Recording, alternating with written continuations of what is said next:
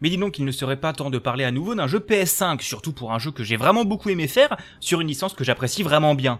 Et par-dessus tout, c'est le jeu qui m'a permis de réussir à mettre la main sur la console.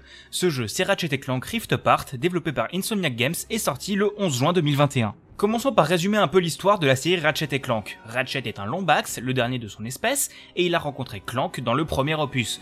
Clank est un robot de garde défectué, comprendre pas violent et tout petit, qui s'échappe de l'empereur Blarg. Et le docteur Nefarius est un méchant régulier de la série que vous avez déjà battu à de nombreuses reprises. Au début de cet opus, Clank vous fait un cadeau génial, un dimensionnateur qui permet de naviguer parmi les dimensions pour que vous puissiez retrouver les autres membres de votre peuple. Mais le docteur Nefarius va venir vous le voler et vous balancer dans une autre dimension où le double dimensionnel de Ratchet, une lombax nommée Rivette, combat la dictature imposée par le méchant empereur Nefarius. Vous allez devoir combattre le Nefarius de votre dimension, usurpant la place de l'empereur, avant de combattre le vrai Nefarius de cette dimension, bien plus impressionnant et puissant. Vous vous promènerez de planète en planète et dans la résistance à s'implanter et à effectuer des missions précises. Chacune des personnes de votre dimension aura son double, comme le capitaine Quark qui sera remplacé par le capitaine Quantum. Rivette, après avoir voulu vous botter les fesses, s'occupera de certaines missions, vous laissant la jouer en fonction des planètes. Concernant le gameplay, on retrouve les classiques de Ratchet et Clank, à savoir les armes variées qui tirent des flopées de projectiles sur des vagues d'ennemis, des phases de plateforme plutôt réussies et des combats de boss grandioses. La nouveauté est la présence dans certaines zones de cristaux de quartz qui vous feront alterner entre deux dimensions représentant un même monde grâce au SSD magique de la PlayStation 5. Les armes seront achetables auprès de Madame Zurkon qui vous en proposera pour des sommes de plus en plus élevées